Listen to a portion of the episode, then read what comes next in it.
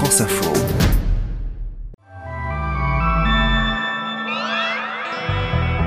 Lundi 20 juin, aujourd'hui, que va-t-il se passer au cours des cinq prochaines années? Ma hantise, c'est que ce pays soit bloqué. C'est ma seule hantise. Hier, les Français ont voté. Enfin, 48% des Français ont voté, car le second tour des élections législatives a encore une fois été marqué par une forte abstention. 577 députés ont été élus. Il y a comme d'habitude des heureux et des déçus, mais ce qui ressort surtout, c'est l'incertitude. Parce qu'il n'a même pas de majorité relative, donc je pense qu'il se prépare un quinquennat très compliqué. Alors qu'est-ce qui va changer dans la vie des Français? Quelles vont être les réformes, les alliances, les batailles à venir? On fait le point dans ce nouvel épisode. Et forcément, ça va ralentir le rythme des réformes, forcément les institutions s'enrayent un petit peu, et on peut arriver à un blocage. Bienvenue, je suis Céline Aslo et c'est parti pour le quart d'heure. Plus aucune différence n'est tolérée à partir d'aujourd'hui. Chacun des 12 candidats est traité de la même façon. Je ne ferai pas de débat avec les autres candidats avant le premier tour. Je préfère le débat avec les Français, c'est ce que je leur dois. Je regrette qu'il n'y ait pas de débat, parce que je pense que les débats sont éclairants. 377, à voter. Vous allez à la signature à côté, je vous tamponne. Depuis des mois, on baigne dans cette ambiance. La participation à 17h est en baisse par rapport au premier tour. 63,23%, c'est presque deux points de moins qu'il y a deux semaines au premier tour. Je me rappelais même pas que c'était aujourd'hui en fait. On est venu se promener à la mer pour profiter du beau temps. J'avoue que je, ne m'intéresse pas plus que ça euh, à tout ça. 5, 4, 3, Nous sommes le 24 avril 2022. Emmanuel Macron est réélu président de la République avec 58,2% des voix face à Marine Le Pen, 41,8%. Alors, peuple de France, l'heure est venue de te lever Il y a eu des primaires, des premiers tours, des seconds tours, des votes, des résultats et des discours. Je sais aussi que nombre de nos compatriotes ont voté ce jour pour moi, non pour soutenir les idées que je porte, mais pour faire barrage à celles de l'extrême droite. Je demande aux Français de m'élire Premier ministre. Il y a donc un troisième tour. Il n'y a pas seulement. À quatre reprises, nous avons été appelés à voter pour façonner la politique du jour d'après. De la ferveur dans le public, mais aussi sur scène. Jean-Luc Mélenchon termine son discours, puis prend longuement dans ses bras Julien Bayou, le patron des Verts, puis Olivier Faure. Le... Il n'y a pas de plan B, il n'y a qu'un plan A, c'est celle de nous rassembler et de parvenir à construire cette grande coalition de la gauche pour enfin prendre notre revanche sur ces élections présidentielles. Moi, je pense que notre pays a besoin d'ordre euh, et qu'il représente le désordre. C'est ça la réalité. Ça ouvre un boulevard à ceux qui, en se repeignant de vert et rose, sont des anarchistes d'extrême gauche. Je le dis très solennellement, l'extrême gauche est un danger aussi important que l'extrême droite. Face aux extrêmes, nous ne céderons rien, ni d'un côté, ni de l'autre. Et cette longue, très longue séquence électorale est désormais terminée. Voyons ce qui se présente. C'est une situation totalement inattendue absolument inouï. Le principal enseignement des euh, projections que nous pouvons vous donner, c'est que le parti, la coalition majoritaire ensemble perd la majorité absolue. L'autre enseignement, c'est l'énorme percée du Rassemblement national qui réunirait 89 sièges de députés selon notre projection. Maintenant, c'est la vie normale qui reprend. Maintenant, les Français ont choisi leur président, leurs députés, et ils attendent tout simplement d'être gouvernés. Mais bizarrement, c'est là que les choses se compliquent, car les résultats de ce second tour des élections législatives n'ont pas apporté beaucoup de clarté. Rappelez-vous, ces cinq dernières années, la République en marche avait plus de la moitié des sièges à l'Assemblée nationale. Les autres partis se partageaient le reste. Et c'était bien Emmanuel Macron qui était le maître à bord et qui a donc pu faire valider par l'Assemblée ces grandes réformes. La réforme du Code du travail, la suppression de l'ISF, la réforme de l'assurance chômage ou encore le plan de relance face au Covid. Voici le résultat du scrutin. Votant 558, exprimé 492 majorité 247, pour 388, contre 104. La séance est suspendue. C'était évidemment le meilleur scénario pour le président de la République et il aurait bien aimé que ça se poursuive cinq années supplémentaires. Sauf que les électeurs en ont décidé autrement. On attendait mieux et effectivement on a connu une meilleure soirée. Le parti d'Emmanuel Macron et ses alliés obtiennent 245 sièges. C'est le camp qui a le plus grand nombre de députés, mais ils n'ont plus la majorité absolue. Le bloc de la gauche, la NUP, obtient 131 sièges. Le Rassemblement national fait une percée historique avec 89 députés, tandis que les républicains en comptent désormais 61. C'est tellement émietté que le camp présidentiel se pose la question, va-t-il parvenir à gouverner au cours des cinq prochaines années? Le vrai risque aujourd'hui, c'est qu'à l'Assemblée nationale, on soit dans un, dans process de paralysie. J'entendais que LFI voulait déjà déposer une motion de censure. C'est la première sans doute d'une longue série. Avant de commencer, ça commence déjà. Bonjour Jean-Jérôme Bertolus. Bonjour. Alors tu es le chef du service politique de France Info. Euh, merci beaucoup d'avoir accepté de venir éclairer un petit peu la situation parce que ça y est, on en a terminé avec les meetings, les campagnes, les sondages, les élections.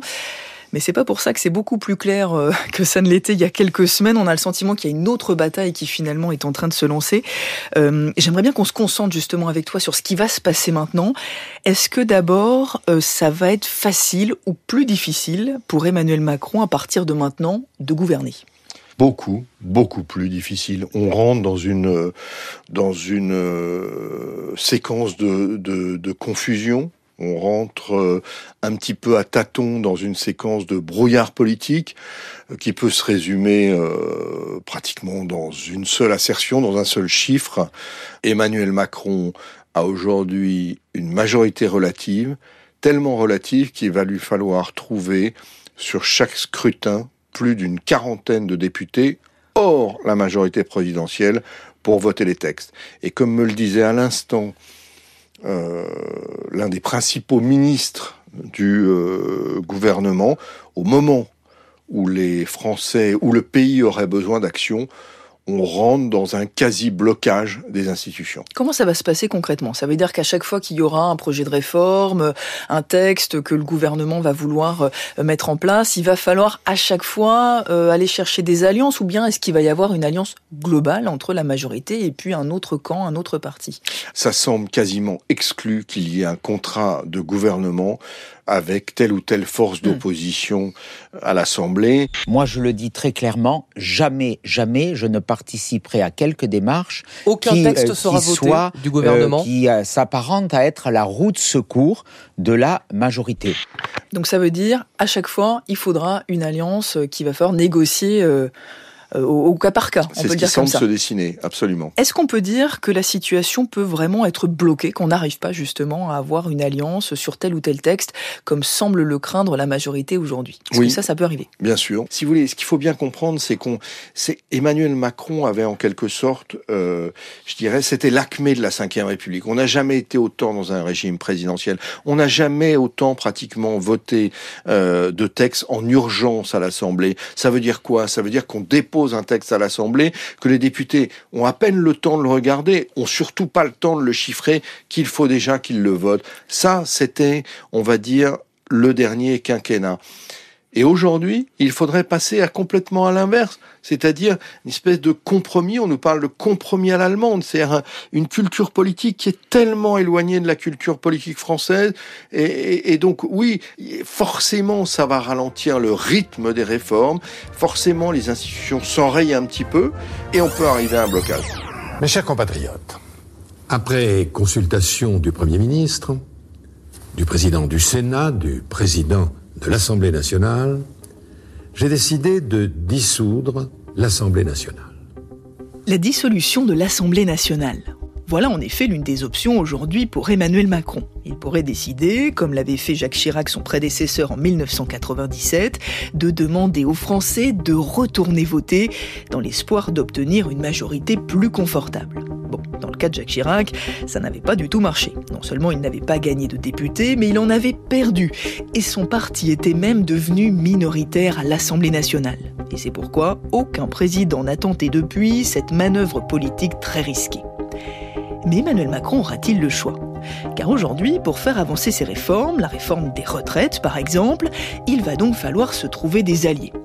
Et les candidatures ne se bousculent pas, bien au contraire. La gauche et l'extrême droite se battent même pour savoir qui sera le meilleur ennemi du président. Écoutez Éric Coquerel de la France Insoumise. La principale force politique d'opposition, c'est la NUPES. Et Philippe Ballard du Rassemblement national. Euh, bah, il est évident qu'on est le premier parti d'opposition. Jean-Jérôme, pourquoi c'est important d'être le premier parti d'opposition? Eh bien, parce qu'on s'installe, on installe le match. Et pour le RN, c'est encore plus vrai, parce que à chaque euh, étape euh, électorale, Marine Le Pen, elle est allée toujours plus loin euh, en rassemblant une partie des Français derrière elle. On a un petit peu euh, mésestimé son score de 42% à la présidentielle. On l'a sans doute euh, surtout vu qu'elle avait perdu, mais on a mésestimé ce score qui montre effectivement eh bien que le plafond de verre a explosé sur un scrutin uninominal. Marine Le Pen s'est complètement banalisée et effectivement les Français n'hésitent plus à voter pour elle. Si elle s'installe, si elle réussit à garder l'homogénéité de son groupe de 89-90 députés à l'Assemblée, si elle fait son job de véritable présidente de ce groupe euh, RN, si elle s'installe complètement dans le statut de première opposante, alors demain, tout sera possible. Autrement dit, cette séquence électorale est à peine terminée que les partis préparent déjà le prochain scrutin, face à des électeurs qui semblent pourtant de moins en moins convaincus de l'intérêt du vote et de moins en moins fidèles à une famille politique. J'arrive plus à me faire d'opinion. S'il y avait une possibilité de, changer la politique, mais pour l'instant, la, la personne qui veut faire changer la politique, elle n'est pas encore là, je crois. Alors toi qui as suivi avec attention, Jean-Jérôme, les deux campagnes hein, qu'on vient de vivre, présidentielle et législative, avec tous les enseignements dont on vient de parler, euh, quel bilan tu en tires finalement? Est-ce que ça pose des questions sur le fonctionnement démocratique, sur la bonne santé des institutions? Alors, non, les institutions ne sont pas en très bonne santé. Quand on a euh, moins d'un Français sur deux qui va voter, c'est euh, moi je trouve que le terme qui s'applique et qui est le bon, c'est il y a une partie des Français qui font sécession, c'est-à-dire qui sont retranchés euh, de nos institutions démocratiques. Ça ne les intéresse plus. Donc à ce point, un Français sur deux, c'est vraiment euh, très problématique pour la, tout simplement la bonne santé du pays et effectivement la bonne euh, santé euh, des institutions. Oui, enfin le, le la cinquième République, euh, ce régime mis en place par le général de Gaulle est un petit peu à, à bout de souffle. En tout cas, ce qui est clair, c'est qu'aujourd'hui, les principaux responsables politiques, même s'ils ne le disent pas ouvertement, disent oui, il faut faire évoluer cette cinquième République. Euh, elle est un petit peu, euh, effectivement, elle, l'abstention manifeste qu'il faut trouver un, chemin euh, différent pour associer tous les Français. Merci beaucoup Jean-Jérôme d'être venu nous expliquer tout ça, nous éclairer tout ça. De ces questions. Aujourd'hui dans le studio du quart d'heure. L'écharpe du député, un historique de l'Assemblée nationale, un agenda de bureau, un portefeuille, un agenda de poche, deux insignes appelés baromètres, un porte-insigne, enfin un macaron pour voiture, le tout présenté dans un porte-document noir, c'est le pactage auquel chaque député élu a droit. Ça, c'était dans les années 60.